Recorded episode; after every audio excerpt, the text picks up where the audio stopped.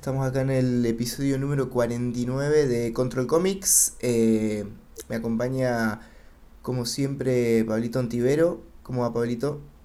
¿Cómo estás a todos? ¿Todo bien? Sí, 49. Ya, ya llegamos a números altos. Sí, sí, sí, Eh, sí. Pasando la mediana edad del podcast. Sí, tremendo.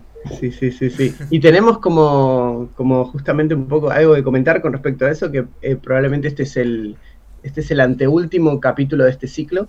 No sé cuándo será el siguiente, pero, pero digamos como que después de esto eh, entraremos como en un hiatus, así que nos estamos preparando como para, para un cierre, por lo menos temporal. Sí, Eh, después veremos si cambia el podcast, si hay otra cosa, pero, pero creo que estamos llegando a un fin de ciclo ya.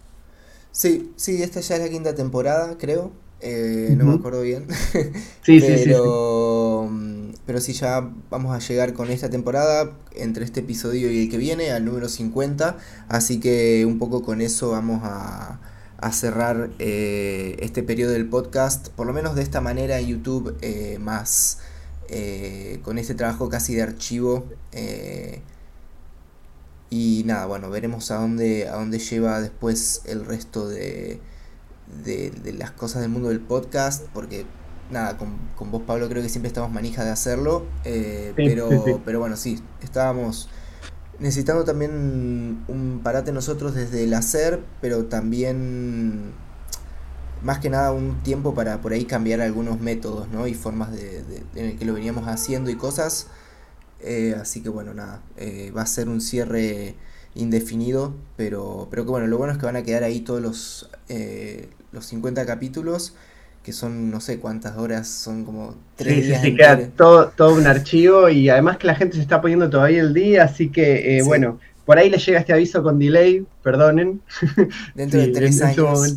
Sí, sí, sí, pero bueno, cosas de, de los podcasts. Sí. Y bueno, y también estamos hablando de eso, estamos medio cerrando casi el año editorial eh, con el lanzamiento digital de, de Efecto Malena de la última temporada, que hablando de cierre de ciclo, termina en esta temporada, así que aprovechen, suscríbanse si quieren todavía el, el efecto, digamos, de, de, de- de que les llegue cada capítulo en el mail, luego ya quedan solamente los recopilatorios. Y estamos también medio, en realidad para comenzar el podcast, por ahí ya vamos a estar cerca del lanzamiento del libro de Sique 28, Ujú. que es este compendio de ilustraciones, cuadernos de, de dibujo de él, que, que nada, que la verdad que está quedando súper lindo y, bueno, y seguramente estén atentos a nuestras redes que vamos a estar con la presentación muy pronto. Sí, eh, así que nada, bueno, y también estuvimos cerrando todo el tema de las ferias, que fue algo que este año en particular, después de volver de la pandemia y todo, fue como, nada, acá en el podcast charlar bastante de, esa vuelta a las ferias y a vender y al público, etcétera. Así que nada, estamos cerrando también ahí el tour que hicimos con Barro editori- editorial, así que nada, sí, varias cositas que se van concluyendo eh, fin de año y bueno, todo lo que significa para bien y para mal. Eh, así que nada, bueno, eso. Un poco esas son las actualizaciones de Deriva al principio del podcast.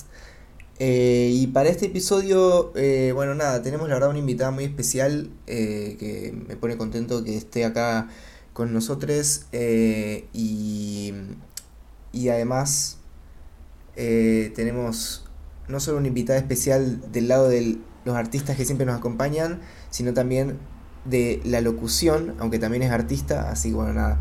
Le damos primero la bienvenida a Power Paola, bienvenida. Hola, muchas gracias por invitarme.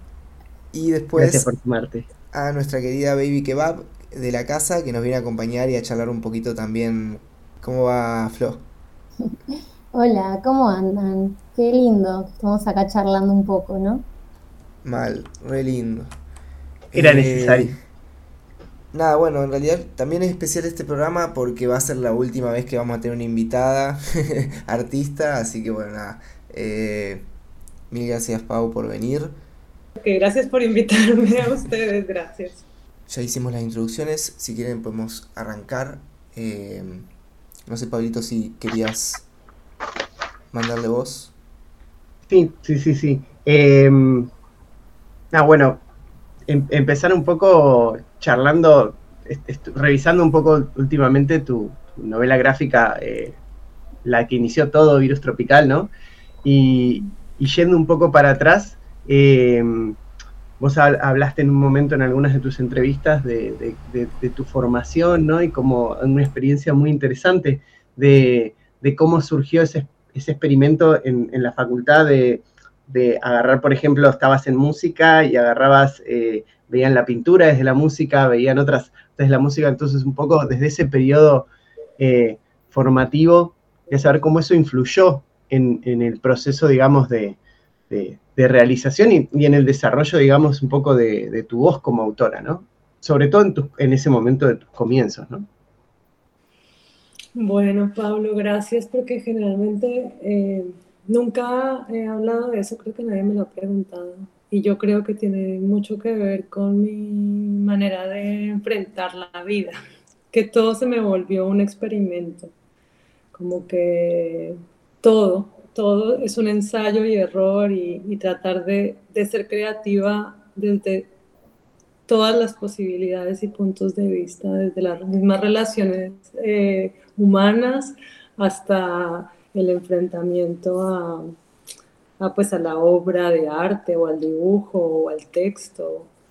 Y yo creo que tiene que ver con que esa carrera que fue en realidad como una carrera experimento, porque yo luego estudié artes plásticas, pero esta fue un invento eh, de la Universidad Javeriana en Cali, Colombia, que querían abrir la carrera de artes, pero desde otro punto de vista.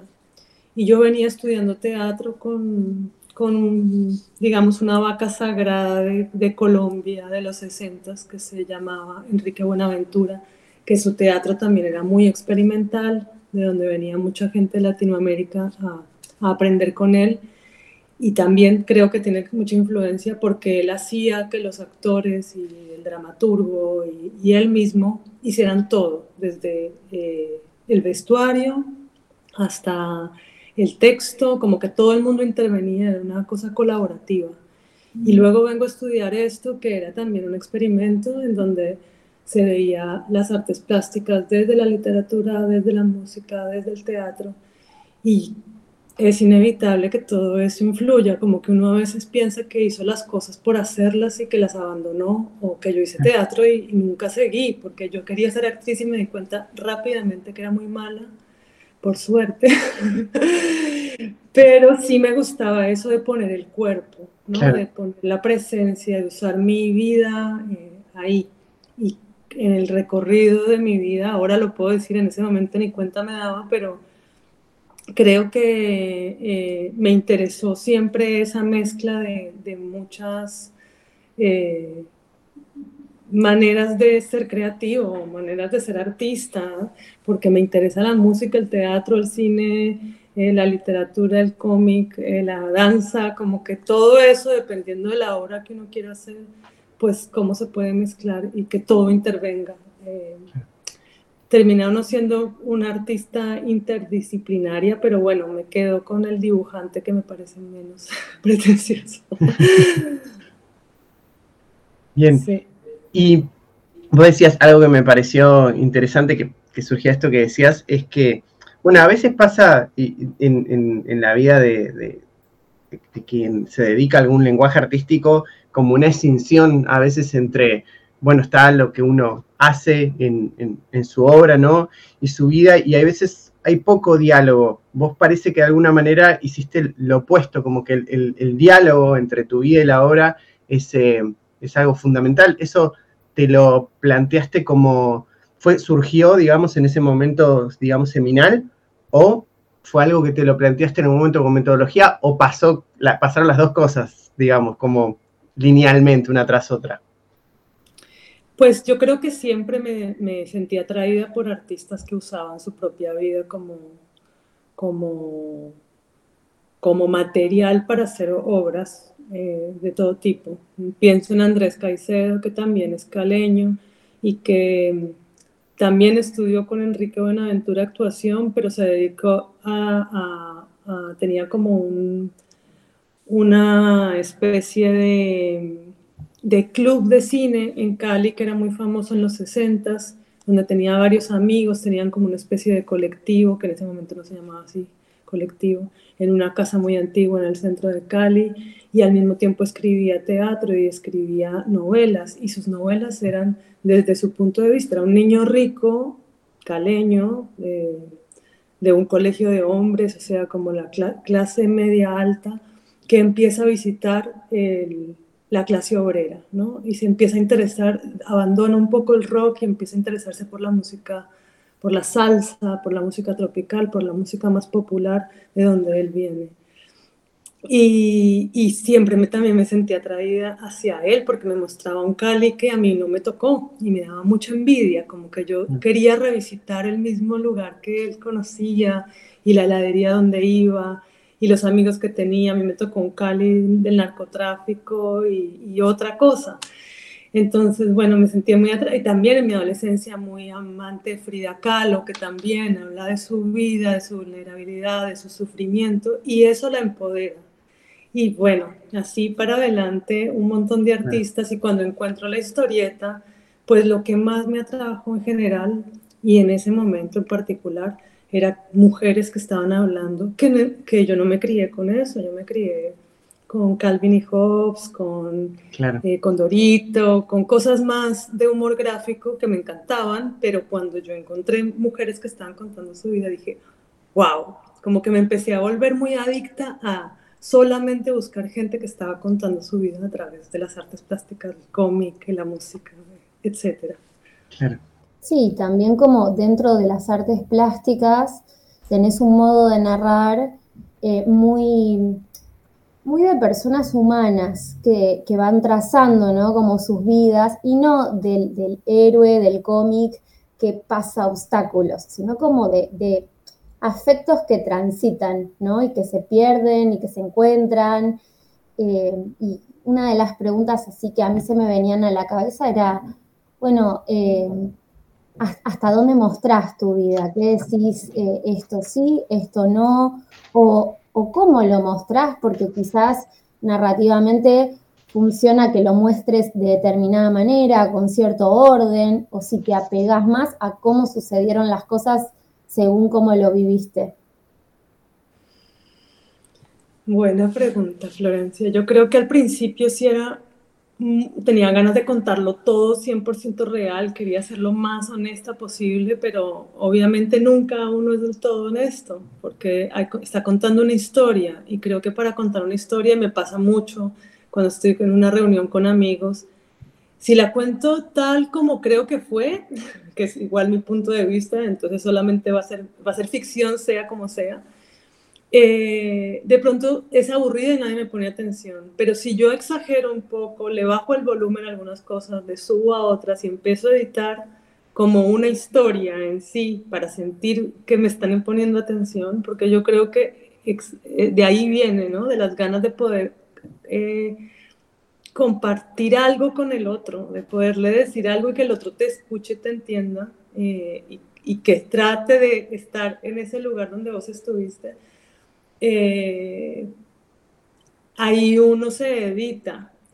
Pero al principio, bueno, como dije, quería contarlo todo y, me di cuenta rápidamente que eso también podía ser muy dañino para mí, eh, como que eh, estaba abriéndome demasiado y no dejaba nada para mí misma y eso me estaba causando daño físico porque hay una cosa muy loca que pasa cuando uno empieza a trabajar con uno mismo que se vuelve una cosa muy hasta esotérica y porque es un es, un, es una terapia constante, o sea, uno está encontrándose a uno y al mismo tiempo está volviéndolo algo. No todo ve la luz, todas las cosas que hago. Tengo un montón de historietas, un montón de cosas que he hecho que yo digo, esto no, no, esto no se lo, no lo puedo mostrar, como que no sirve para, para ser publicado, no, no funciona, pero me funcionó a mí para encontrar otras cosas. Y eso me gusta también, que uno tenga esa, que no todo lo que uno haga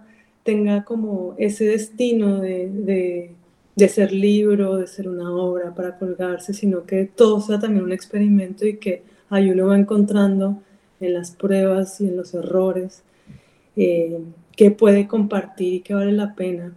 Y creo que con el tiempo también me he dado cuenta que, que lo que más me gusta de lo que yo recibo cuando yo doy lo mío es que la, la gente se siente un poco identificada y empieza a contarse a sí mismo su propia historia. O sea, se empieza a preguntar cómo fueron sus padres, por qué es de tal manera, cuál fue su recorrido y qué es, por qué se siente más atraída a una cosa y, no a otra.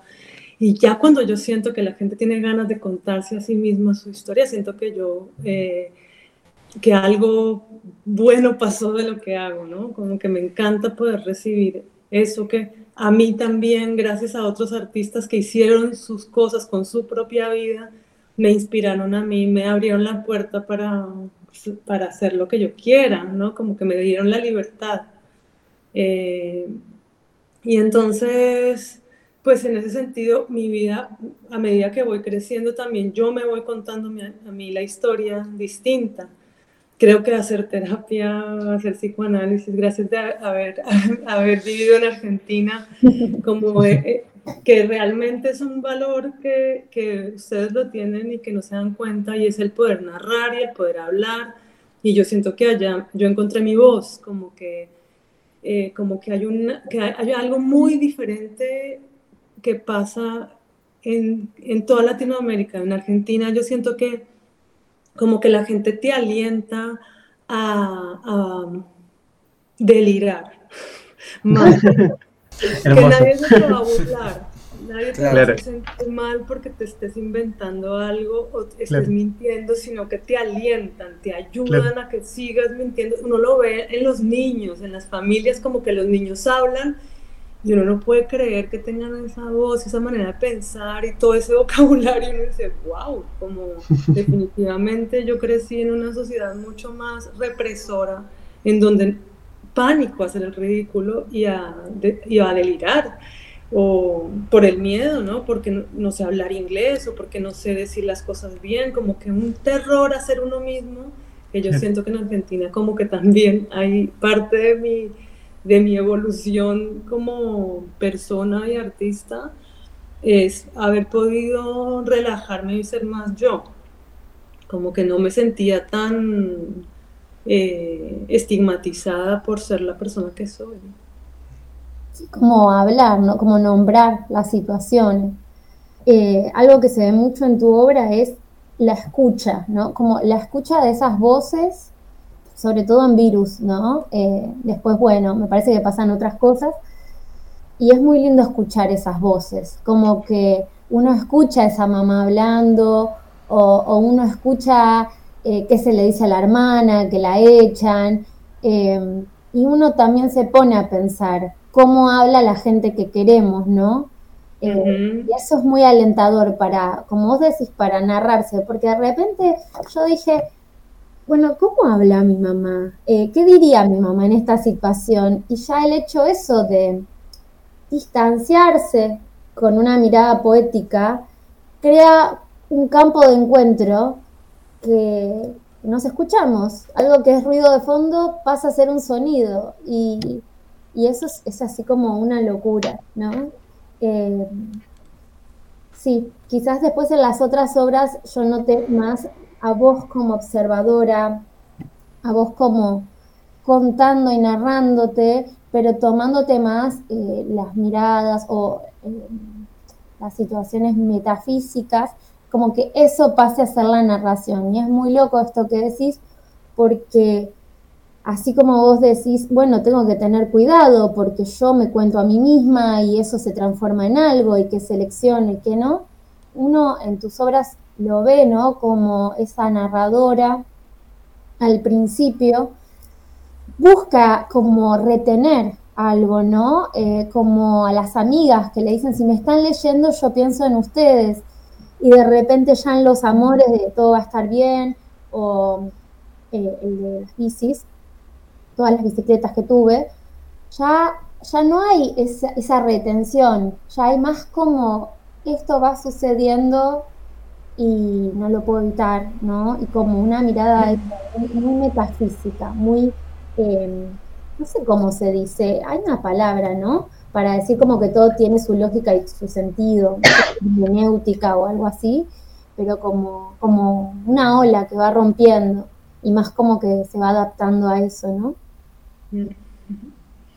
Sí, sí, sí, sí. Sí, en ese sentido eh, me surge una pregunta que por ahí es, eh,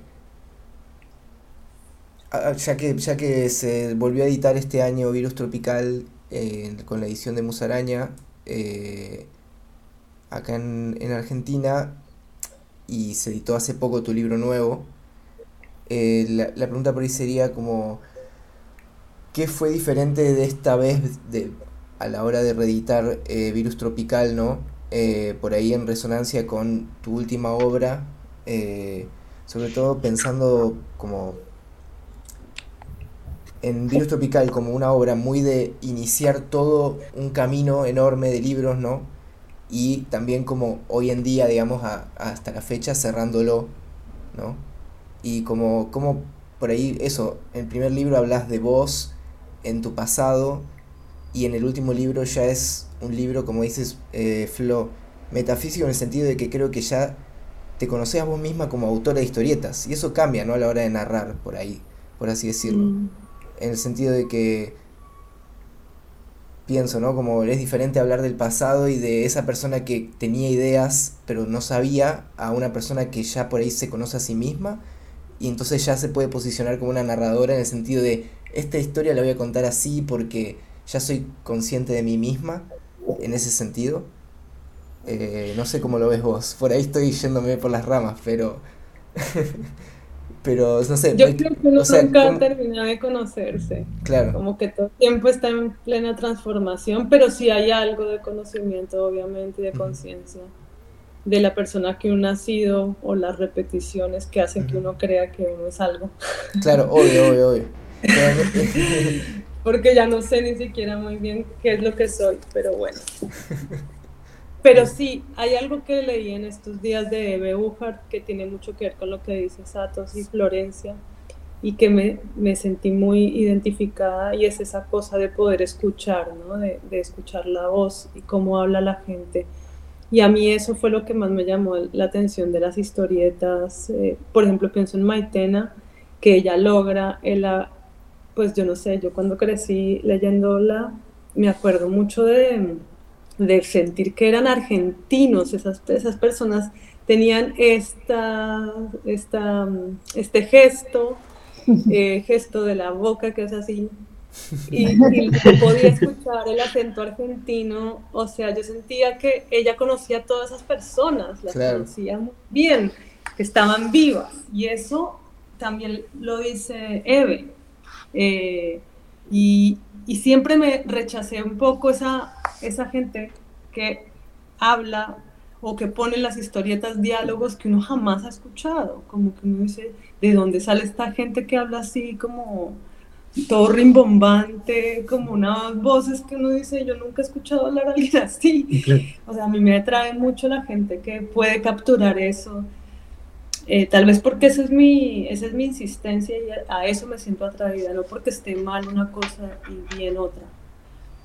Y también algo que dice Eve es que es mucho más fácil dibujarse o escribirse a una del pasado porque una ya no es esa persona, entonces un poco uno tiene una distancia, puede armar una historia, un principio, un nudo, desenlace, cortar, como que uno ha contado esa historia en terapia, los amigos, con la hermana, como la ha contado tantas veces que uno dice, como que es algo medio plástico, ¿no? O medio cerámica que uno lo puede transformar y es mucho más fácil de alguna manera, por poner una palabra.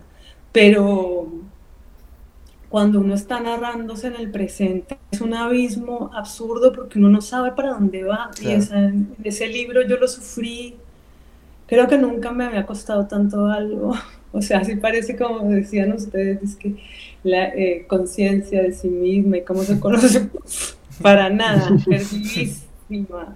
Como para mí el ejemplo de ese libro es salir a montar bicicleta sin saber a dónde vas y perderte en la, no sé, perderte en el conurbano, perderte en un lugar que no conoces. Eh, a propósito además, como que yo necesitaba perderme para poderme volver a encontrar.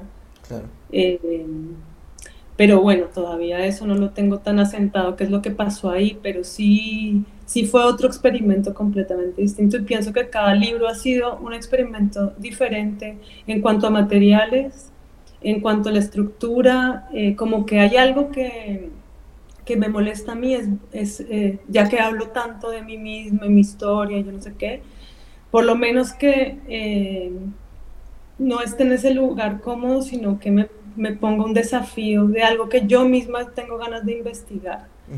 y dependiendo de los autores que esté leyendo y que me sienta más atraída, también me siento muy influenciada. Y trato siempre de, ponerlos en evidencia que, que esas personas fueron mi referencia. Mm, pero sí, eh, ese último libro, y creo que ahora estoy más perdida que eso, porque ya no puedo hacer algo, o sea, cuando mi, mi, agente me dice, necesitas hacer otro virus tropical porque eso es lo que vende, yo le digo, no puedo, no tengo otra familia, no tengo esa manera de dibujar, ni esa energía, soy otra persona, no me sale, no por más que quisiera, es muy loco eso, uno piensa que eso que parecía tan mal hecho y fácil y hecho como garabatos, eh, pues se puede repetir y no, era un momento de la vida y no se puede repetir. E-, eso, eso es muy particular, con, a mí también me pasa a la hora de dibujar, de no reconocerme a mí mismo cuando vuelvo y, nada, pensar eh, a veces cuando sale bien, qué suerte que lo hice hasta el final porque ni no podría volver a meterme en esa en ese entramado que de alguna manera en ese momento se, era tan mío, ¿no? Eh, es muy raro, sí, sí, totalmente. Es muy particular, como que depende de un montón de condiciones climáticas, atmosféricas, espirituales, no sé. Sí. también me imagino que, o sea, yo particularmente, por lo menos eh, desde mi obra, como que nunca tomé lo autobiográfico hasta hace poco, digamos, eh, a la hora de trabajar. Y sin duda eso fue una de las cosas que más me, costó como poder seguirlo. Que también es como eso y también la cuestión de, bueno, de, de, tener que generarte una situación a veces o vivir para poder escribir y dibujar. Y también lo difícil que es como llevar las dos cosas al mismo tiempo. Eh, porque la situación del tablero a veces es lo que no te deja salir y viceversa. Entonces, nada, me parece como, bueno, es muy interesante como también pensar eso. Eh, bueno, y algo que veo en Virus Tropical que me parece increíble es justamente eso, de cómo de alguna manera se, hay como un tiempo en la línea y en el dibujo y en las tramas y por ahí en esa cosa más que decís vos recién como de inocente o naif del dibujo en un estilo que creo que busca también como narrar ese momento específico donde vos hiciste la obra y además lo que estás contando, ¿no? Como esa doble mm. realidad que creo que no se representa mucho lo autobiográfico, ¿no? No sé mm. cómo, cómo lidias vos con ese tema. Eh, sé que laburas mucho en bitácoras, pero no sé tanto del lado de los cómics, cómo se lleva con eso. Sí, tengo una fascinación por trabajar en libretas porque siento que cuando los hago, los dibujos sueltos, no me gustan y los tiro. como que me parecen malísimos, pero cuando los veo todos juntos en una libreta, como que no soy capaz de arrancar la página y los veo todos juntos y creo que ahí eh, siento que tienen un valor eh, por repetición, por contar una historia, porque algo pasó con todo eso juntos, ese tiempo ahí contenido en esa libreta. Eh, y empecé a trabajar con libretas en el momento que empecé a ser nómada, como que antes yo trabajaba, hacía pinturas gigantes como de dos metros por dos metros. Y empecé a moverme y pues trasladar esos tubos llenos de eh, eh, pinturas, más los óleos, era como una... Además uno pobre, siempre había que pagar un montón de plata, o sea, era todo como y, y, algo que tengo también desde hace mucho tiempo, y creo que tiene que ver con haber estudiado artes y con las personas que estudié, es cómo hacer lo que uno quiere hacer con lo que tiene. Como no aspirar a tener un al día que tenga una casa grande, voy a pintar en grande, ¿no? Sino, bueno, vivo en un espacio que es un monoambiente, eh, no, estoy no tengo mucha plata, pero yo necesito... Eh, eh, expresarme de alguna manera, entonces voy a expresarme con el lapicero y el papelito que tengo. Y, y ahí como encontré como algo, ¿no? Como, porque lo que decía al principio, como empezar a trasladar esa manera de pensar con lo creativo y en el arte, que uno a veces se, mete en unas películas de tengo que solucionar esto, que nadie entiende ese sufrimiento, solamente las personas que somos creativas o hacemos pues, un sufrimiento, como si hubieran matado a alguien y no te deja dormir y dice, pero esa tela y entonces la pintura como eh, enorme, se vuelve hermoso ese sufrimiento, ojalá fuera el sufrimiento así siempre. Eh, y, y, en, ese, en, en, en, esa manera de resolver esas pequeñas, esos pequeños eh, dilemas o situaciones de la vida, también encontré que en la vida misma uno también puede hacer eso, ¿no? En vez de repetir lo de siempre, es como, bueno, esto ya me ha pasado cinco veces con cinco relaciones diferentes, es hora de que alguna cosita distinta haga para que no me vuelva a pasar, ¿no? Es como y así con todo. Y en las libretas, por ejemplo, yo me pongo unos metas y unos desafíos que no, no entiendo por qué lo hago, no sé qué pasó en mi infancia, pero, eh, por ejemplo, Virus Tropical, empecé en una libreta que me regaló mi mamá, que eran unas libretas que hacían los de Winsor and Newton, que era un papel súper lindo, gruesito y que se puede arrancar. Y luego me, me regaló otra y luego otra y, y, Virus Tropical son cuatro libretas de principio a fin. Eh, todas las bicicletas que tuve es una libreta que también me regaló Pablo Bese, grande, de un papel horrible, o sea, divino, parecía, todo era divina, la libreta era la más linda del mundo, pero era muy difícil pintar ahí porque la tinta no absorbía, si uno dejaba la marca del dedo se veía la marca, pero yo me metí en la cabeza que lo tenía que hacer ahí hasta la última página y así fue. Y sufriendo todos los días, que esto es una mierda, este papel. O sea, un día una amiga mía que se quedó acá en mi casa eh, me decía, empieza a hacerlo en papel, deja de quejarte y ya. Y, dije, bueno, me quedo callada porque yo ya me metí en este y sé que quiero terminar aquí. ya está de compromiso. Y creo que todo ese sufrimiento pues valió la pena también porque se ve ahí todas esas marcas y esas cosas y esas huellas de alguna manera hace que se vea eh, como, como un poco lo que quería mostrar sin querer queriendo, porque uno no es tan consciente cuando lo está haciendo y es como esa parte mía plástica también con la mm. parte narrativa y el cómic, como que ahí logre que se juntaran las tres cosas que antes las tenía muy como vidas separadas. Es que está bueno también, ¿no? Que yo a veces pienso cuando veo algo como muy, una obra terminada, muy pristina, así, y como, me parece que está bueno esto que decías, ese sufrimiento que se transmite, esa lucha, es como medio, a mí me pasa como lector también, es frustrante cuando uno no ve como, está bueno ver una obra o ver una ilustración, ver un dibujo y ver la lucha detrás, ¿no? Ver como que algo de, esa, de, eso que le pasó al artista durante la realización esté ahí, que se vean como las cicatrices, digamos, por decirlo de una manera. Como mucho más vivo a que si se trata de borrar, ¿no? Como de decir, bueno, ahora tiene que quedar para la imprenta, lindo y pristino, digamos, ¿no?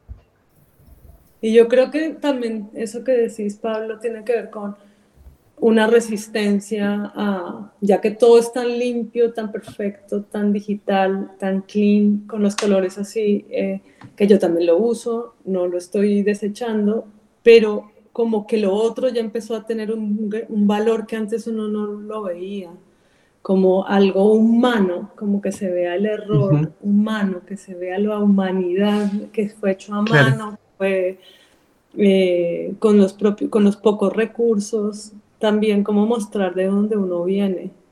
Eh, porque ahora que vivo acá como en el primer mundo, es muy loco eh, ver el miedo que tienen, como tanto miedo a mostrar sus errores, y son, pueden trabajar y hacer unas cosas increíbles, pero no son capaces de sacar un fanzine hasta que su dibujo no sea perfecto y como que tienen un padre y una madre muy severos, o no sé qué pasa ahí, que no se sueltan y un poco necesitan eso, como que también por algo buscan lo otro, no sé, eh, necesitan un poco de esa libertad, pero no se dejan. Es muy loco eso. Y uno, creo que en los países donde uno creció, pues todo, o sea, hay que reinventarse, hay que ver cómo se hacen las cosas con lo que uno tiene, con los pocos recursos, como hay algo ahí de la inventiva suramericana que hace que sea muy potente y que, y que haya algo ahí muy, sí, muy salvaje, que un poco eh, más humano, no sé. Sí, como quizás em, como asumir que el control no es posible, que vos no podés controlar nada y que todo el tiempo pueden aparecer vicisitudes y te vas a tener que adaptar y va a estar bien. Entonces, quizás sí uno en Europa ve más eh, esa pretensión de control que no, no, asumen que también no hay control, porque, por ejemplo, la pandemia nos pasó a todos y nadie previó lo que iba a pasar y la vida es un poco eso, ¿no? Pero sí, es, es como que se nota mucho eso de, de, que nada esté fuera de la estructura, que mm. es estalla la cabeza y, eso es gracioso, es divertido, ¿no? Pero yo pensaba con esto que decías de las libretas que me llama mucho la atención porque sí se nota eh, las obras que son, que tienen mucha unidad. Es como que eh, aún con los personajes colmando mucho la viñeta, eh, o bueno, con los ritmos tan cambiantes, sí los principios constructivos se ven muy ordenados, ¿no? Como bueno, quizás en virus menos eh, se ve más algo que va llevando, pero en las bicicletas la historia de cada bici, en todo va a estar bien, eh, cada historia de amor, ¿no? Cada vínculo, digamos. Y, en virus sí se ve también eh, lo que decías antes, mucha voracidad. Quizás se ve como la voracidad empezar, ¿no? Y por eso supongo, no lo sé, debe ser tan difícil volver a tener ese sentimiento de querer abarcarlo todo. De, El todo, pues todo lo contrario, uno ya no quiere abarcarlo todo. Claro, súper bien. Eso quiere deshacerse de un montón de cosas. Claro. Pero sí, y algo que te quería preguntar, no sé, como que estuve viendo y acabas de nombrar a Eve, que Eve es una autora que, aparte de decir tantas cosas, dice que en realidad uno escribe un libro cuando le da vueltas a un tema, no cuando vos te sentás a escribir, sino que pueden pasar años y si vos lo mantenés en tu cabeza, eh, bueno, eh, el libro se sigue escribiendo, ¿no? Eh, yo te quería preguntar también por tus epígrafes de Ocean Wong y Banana Yoshimoto. ¿Qué te gusta leer? ¿Qué autores eh, de literatura, no, no solo de cómic, sentís que tienen, que comparten como esta mirada, ¿no? De quizás no tan pretenciosa, sino más de narrarse a sí mismos eh, desde un lugar genuino, por así decirlo. Sí, eh, bueno, depende del momento. Ahora estoy revisitando mucho a Rita Indiana, que es una chica de República Dominicana que mezcla como el arte contemporáneo con el calentamiento global, transfeminismo y estas religiones de las Antillas eh, afrodescendientes. Entonces es un mix muy interesante, como eh, me encantan las cosas que están mezcladas, que uno puede ver eh, como capas de de material, no sé, que uno puede ver tantas cosas ahí. Y ella dice que eso, es ciencia ficción, pero se nota que ella es el personaje de alguna manera. Si uno ha leído todos sus libros, hay alguien que se repite ahí, que parece que fuera un cómic también. Eh, bueno, Rosario Blefari y sus diarios también me parecen fantásticos, como algo de ahí de, de que uno siente que eran reales, que no, necesariamente ella pensaba esto se va a publicar en algún momento, sino que era su manera de contarse a ella lo que estaba viviendo. Em, una escritora colombiana que, sin querer queriendo fue escritora, porque ella en realidad eh, aprendió a escribir muy grande y su vida fue tan increíble que un amigo le dijo en los 60 como, oye, tienes que escribir todo eso que te ha pasado y, ella, pero es que yo tengo muy mala ortografía y gramática porque escribí, aprendí a escribir ya vieja. Y le dijo, no importa, escríbeme las cartas a mí eh, contándome la historia.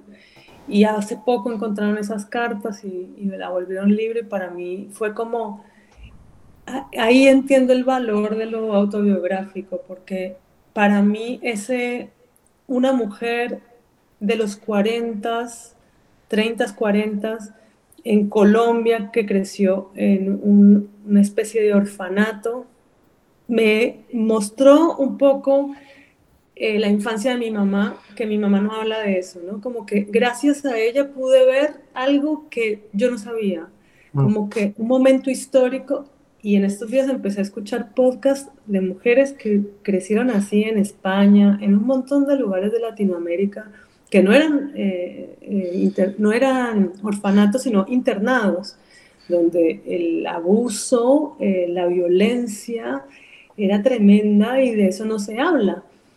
Y gracias a que una contó la historia, como además lo cuenta con, sin ponerse en ese lugar de víctima, sino como alguien que vivió esta experiencia y la quiere contar, eh, luminosa totalmente. Y ahí digo lo valioso que es como historia, que alguien, en estos días, alguien que estudiaba, que estudia historia acá en Alemania me decía, gracias a que alguien escribió la historia de un sastre en 1920 en tal pueblo, uno puede un poco imaginar cómo era la sociedad de ese lugar gracias a que esa persona se tomó el trabajo de narrar su vida. Así que lo micro termina siendo algo macro, porque no solamente una habla de una, sino de todas las mujeres inmigrantes latinoamericanas que les ha tocado moverse, que son de una familia eh, clase media.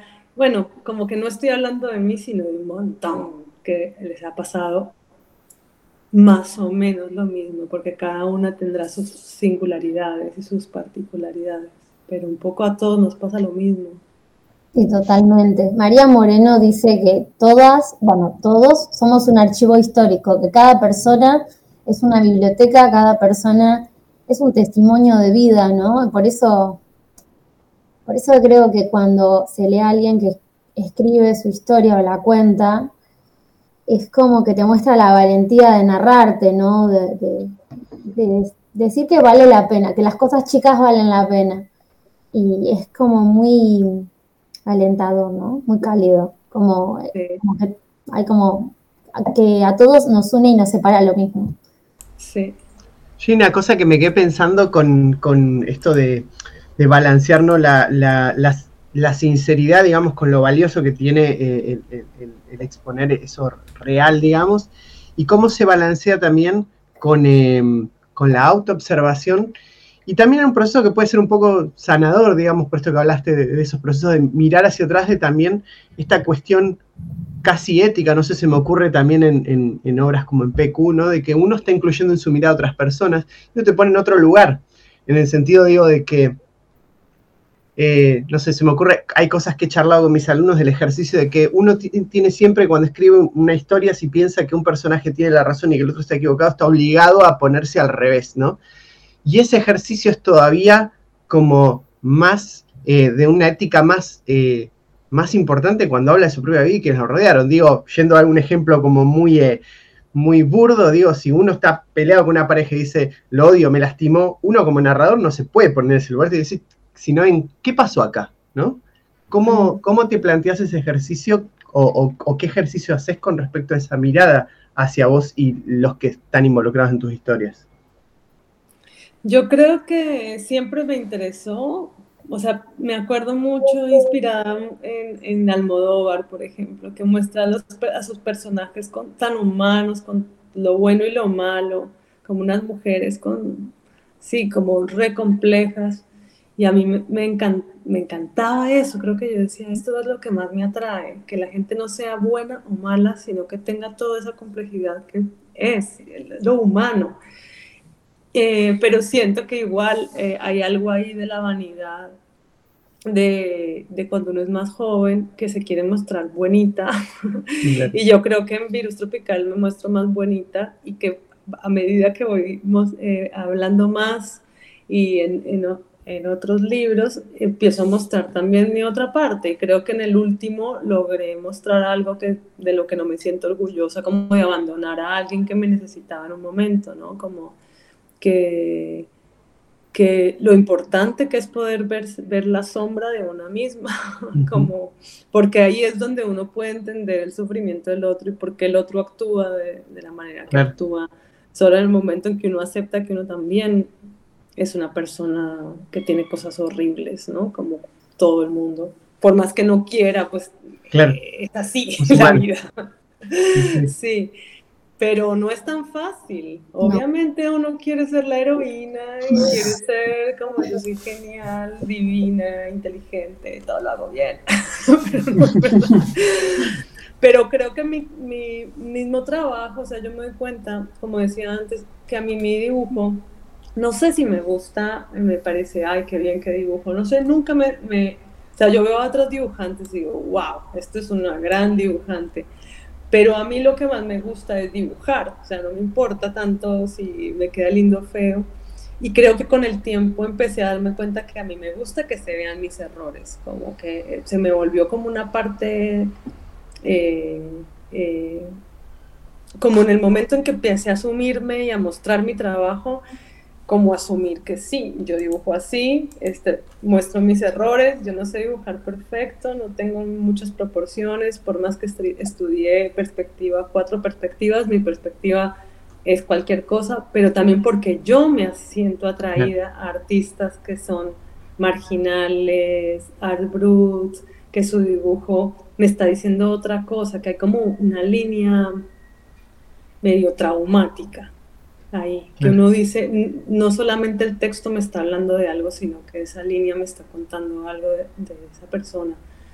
Y cuando uno se empieza a dar cuenta qué es lo que es, del, por, por, qué se siente atraído al punk, a la música low-fi, al, a, lo no virtuoso, a algo más roto, más marginal, sucio, porque las ciudades limpias, perfectas, impecables, o las personas no me producen tanta atracción. Entonces empiezas a darte cuenta que hay algo ahí que también te habla a ti de ti misma, ¿no?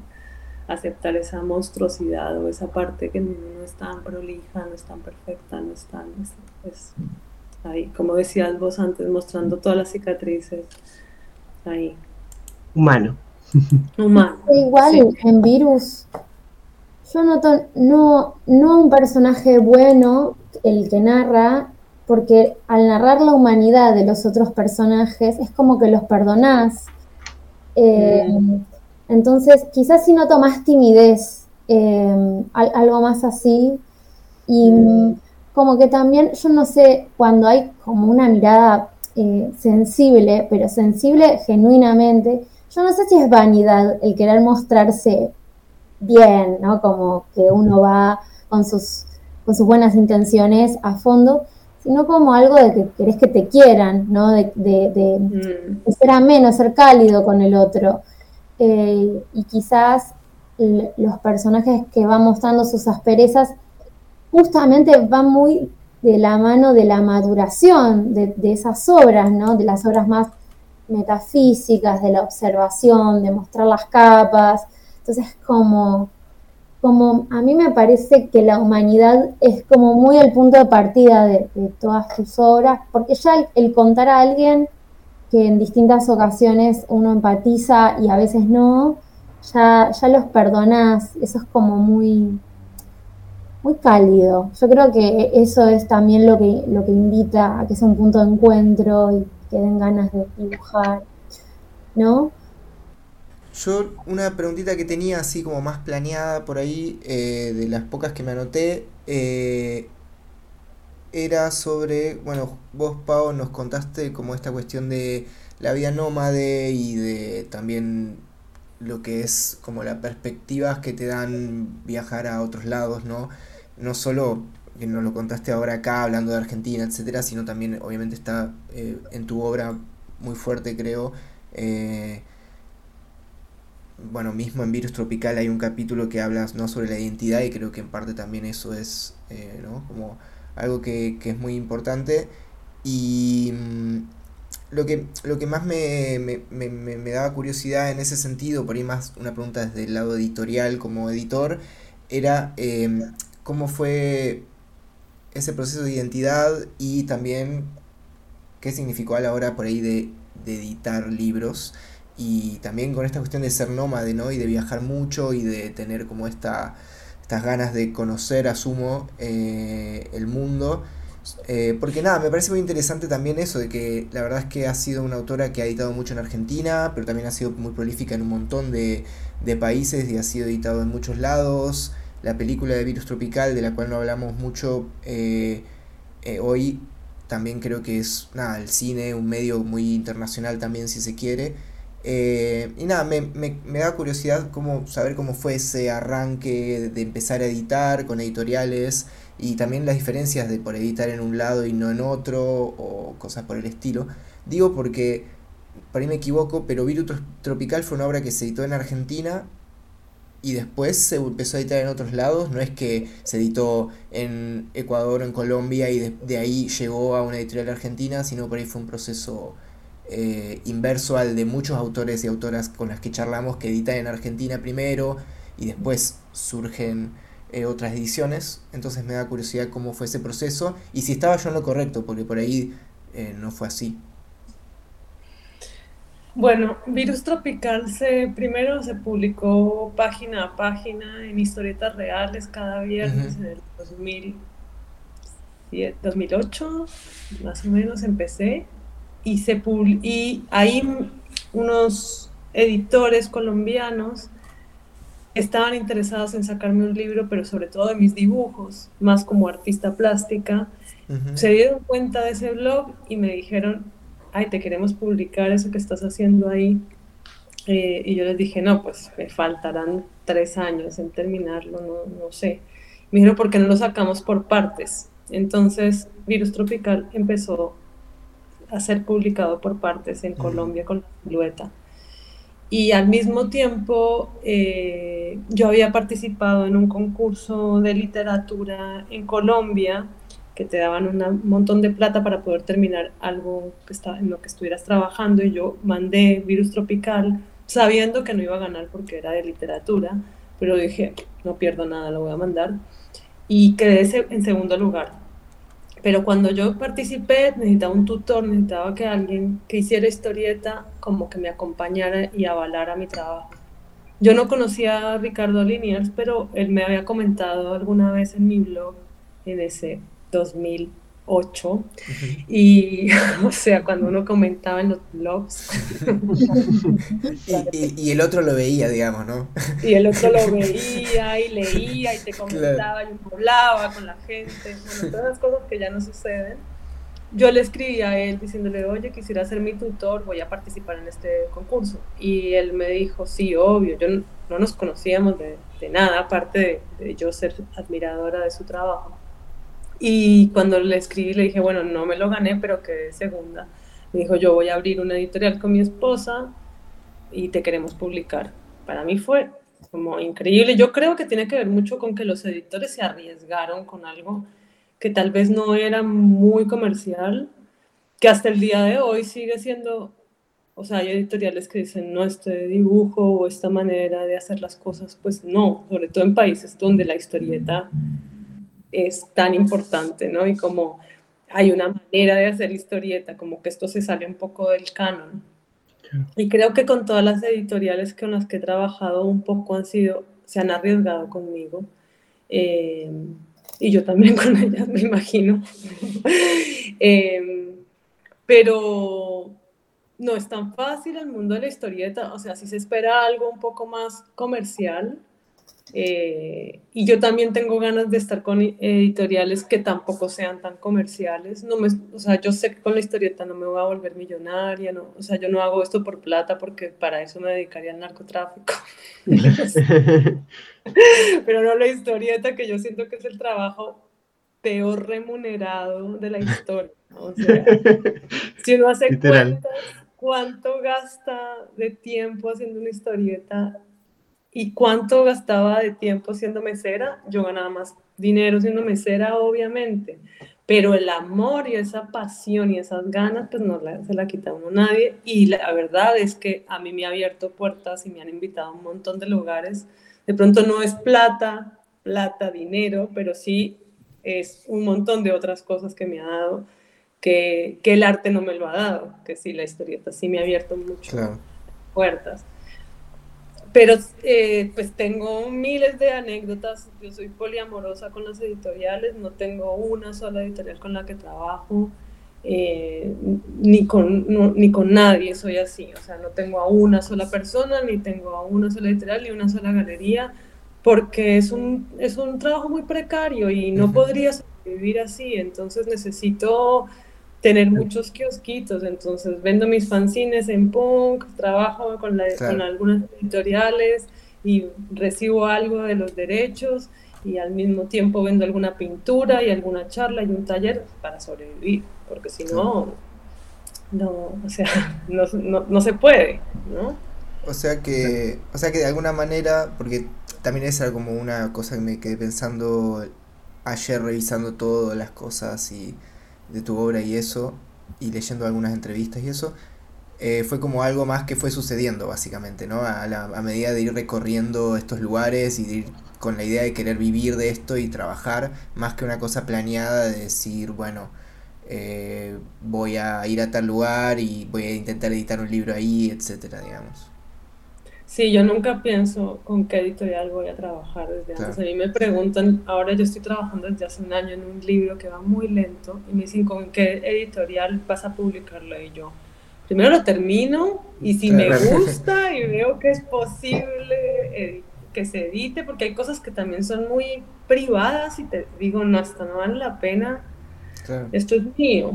Y hay otras cosas que sí funcionan como libro y, pues en ese momento veré porque las cosas están cambiando tanto, tan rápido, todo el tiempo, que prefiero no adelantarme. Eh, obviamente sería mucho más como la gente normal, sería genial poderle decir al literal, bueno, estoy haciendo esto, te dan un adelanto y sigues trabajando, pero eso sería lo ideal. Yo no sé si eso le pasará a algunas personas, pero a mí no me pasa. Y prefiero que no, prefiero terminar mi trabajo y luego veré si sí o no. Eh, como que a mí, eh, no sé, esto sí lo tengo desde, desde muy jovencita y es que no me gusta pensar en el dinero de, antemano porque siento que la cago en mi trabajo. Cuando pienso, ay, estas pinturas las voy a vender no las voy a vender. Entonces, prefiero hacerlo porque yo necesito hacerlo y pasarla bien y, dibujar y pintar y luego veré si eso se vende o no se vende. Lo mismo mis libros, como que necesito escribir eso y terminarlo y todo y luego veré si, si funciona o no funciona esa parte comercial. Pero si lo pienso de antemano, me parece que le quito todo el alma. Claro, claro. Bueno, y me imagino que también debe estar, en, va de mano con, con también la cuestión del autobiográfico, ¿no? De no forzar las cosas, supongo, como que mm. eh, le veo, o sea, le veo mucho sentido, digamos, a lo que nos, nos contás eh, en ese sentido también. Porque... No, porque bueno, o sea, acá en el podcast han pasado un montón de gente y hemos charlado y hay gente que lo ve más como un negocio y es más un trabajo de tablero y y gente más con tu perspectiva y sin duda. Eh, y lo que sí creo que para todos es igual es la precariedad. Esa es la, constante. Persigamos o no directamente el dinero. Claro, sí, sí, así que... Eh, y, el pluri, y el pluriempleo y todo eso. Sí, Obvio, sí, es que sí, no, no. O sea, yo el otro día leía a Julia Wertz que uno dice, bueno, es de Estados Unidos. Como que uno también tiene unas imágenes de los europeos de Estados Unidos y que ganan un montón de dinero. Mentiras, es igual de difícil, eh, no les pagan los derechos. O sea, la mis, es lo mismo. En todos lados hay un puñado que por ahí sí, claro, por ahí siempre en todos lados hay un puñado que sí y el resto estamos todos en la misma. Sí, sí, sí. sí, tal cual. es que para mí es como un síntoma de época, ¿no? Como. Eh, como esta felicidad líquida, como de, sentir que todo es muy frágil, muy efímero, que nada termina de ser, ¿no? Eh, y, también eso, cómo hacer que permanezca algo. Es, como ni un trabajo puede permanecer, ni, ni, ni, el, digamos, el pacto con una editorial, porque el mundo cambia día a día tanto que uno no sabe en, qué va a devenir, ¿no? Pero para mí es muy, muy de época.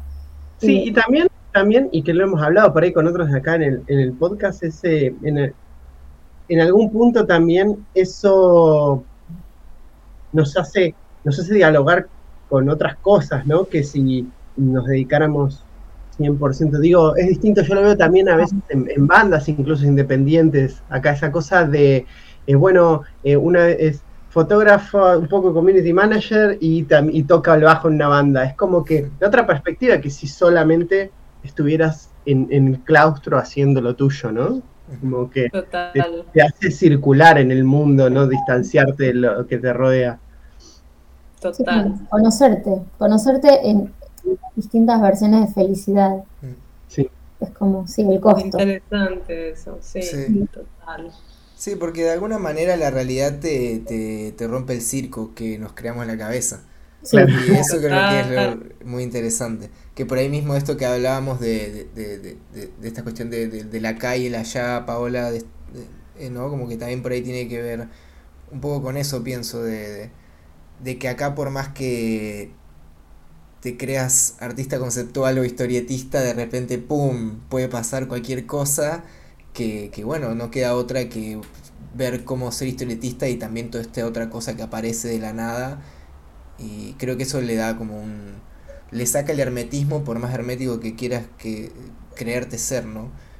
Eh, Total, y además, eh, algo que nombraba también Florencia antes, con respecto a lo de Eve es que mm, pues los humanos somos humanos antes de ser artistas o lo que sea. y, eso es como lo más importante al final.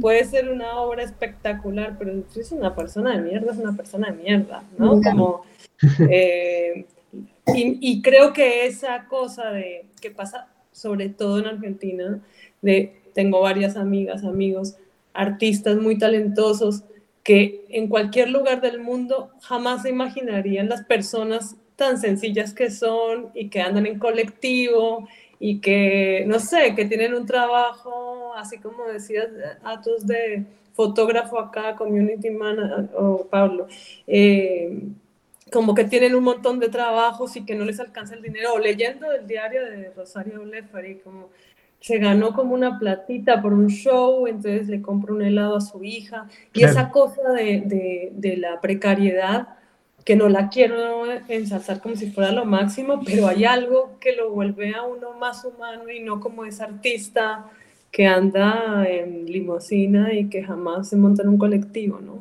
Sí, algo de la clase que no podés escapar, porque, porque del lugar que venís en el mundo ocupa un rol que vos sabés que, bueno, que estás como en el margen y te da la posibilidad de ver todo, ¿no? De conocer, bueno, bueno, no todo, pero un poco, como... Sí, como tener te puedes sentar en la calle a charlar con el vecino y al mismo tiempo puedes ir a una fiesta a tomar champán con gente millonaria y, y la misma persona. Sí, como muy amplia la clase media, sí.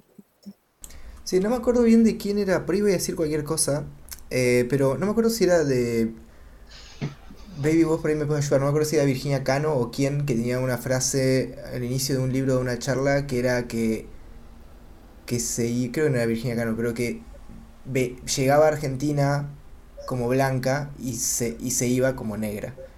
Y como esa cuestión de. No me acuerdo de quién era el texto. Eh, pero bueno, era de una antropóloga, me parece, o filósofa, y nada, es muy interesante eso también como de nuestra genética argentina, o mismo en otros países de Latinoamérica pasa, ¿no? Como esa cuestión. Eh, muy interesante. Sí. Ya bien, Ya voy a buscar quién era, no, me- no me acuerdo. No me acuerdo. Lo eh, peor. Nada peor que tirar citas y después no acordarse quién No era. mejor. Mejor, la Quedó librado al no mundo. Sí, igual que estoy seguro que se puede googlear, así que nada. Ya que, ya que estamos sí, en- sí. con el meme, vayan a googlearlo. Sí, sí, sí. Bueno, aunque yo no la dejaría nunca esta conversación, creo que estamos llegando a un clímax lindo, digamos, ahí, ¿no? Como con esto. Eh, vos, no sí, Flor, vos querías agregar algo más que había quedado como en el tintero, que era como... Eh, como la última pregunta, digamos. Ah, Sí, sí. está bien. Eh, no, te queríamos preguntar, alguien que está empezando a dibujar, ¿qué le recomendarías? Eso.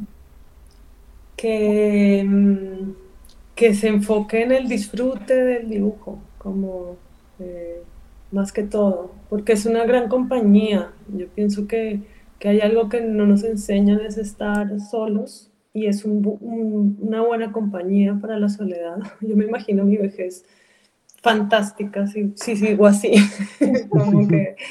eh, y enfocarse en eso más que en ser famoso, en el dinero, que yo creo que eso últimamente es lo que más llama la atención, ¿no? Porque la gente lo que pregunta es no cómo, cómo, cómo me pongo a dibujar o que yo quisiera dedicarme a esto, sino cómo se hace para tener eh, seguidores, cómo, que, cómo podría ser famosa, como que más bien volver a eso de, de ese lugar de, de estar con uno y poder mirar el mundo a través de- del dibujo porque es, es que tiene tantas posibilidades, es tan simple y tan complejo, es como una gran herramienta, una gran tecnología y una gran enseñanza de vida, como que uno aprende muchas cosas estando ahí, eh, rellenando, dibujando, haciendo rayitas. Eh, es una manera de entender el mundo. Eso. Gracias. Bien, Muchas gracias hermoso. Hermoso. tres, por, esta charla, por este A tiempo. ustedes, a ustedes, me encantó realmente. Muy, muy profunda la charla, gracias. Muy, No, gracias a vos. un placer total. Fue, de verdad, Mira todo. era un, un clima muy lindo además. Sí, sí. Sí, me hicieron bien, además necesitaba, Bien, bien, bien. eh, necesitaba Argentina, un poquito de- que no alegro. estoy viendo, por favor, bien. porque lo que estoy viendo es tremendo, así que pues, Sí, necesitaba esta la cara linda de Argentina. sí, sí, sí. Eh, acá, nada, hay que seguir eso, eh, manteniendo las, las cosas que nos gustan hacer y ese tipo de cosas, que en estos momentos son re importantes, eh, en estas fechas y todo. Así que nada, de verdad, Paula, mil gracias. Eh, Un Flo, placer. A ustedes, Un gracias. placer y Pablito, bueno, nos veremos en la próxima que Sí, eh, Era la última de este ciclo. así es, así que nada, nos vemos en el episodio 50 y vamos a tener de invitado a, a una cara muy conocida en el podcast, así que sea la no sorpresa. Exacto, sí, sí. Eh, no va a ser sorpresa para nadie quién va a ser el invitado de la próxima, eh, pero va a ser un lindo cierre también. eh, Y bueno, nada, eh, de vuelta chiquis, mil gracias por, por acompañarnos y nos estaremos cruzando por el mundo. Seguramente. placer. Gracias. Abrazo Gracias. grande. También. Chao, chao. Un beso. Chao. Chau.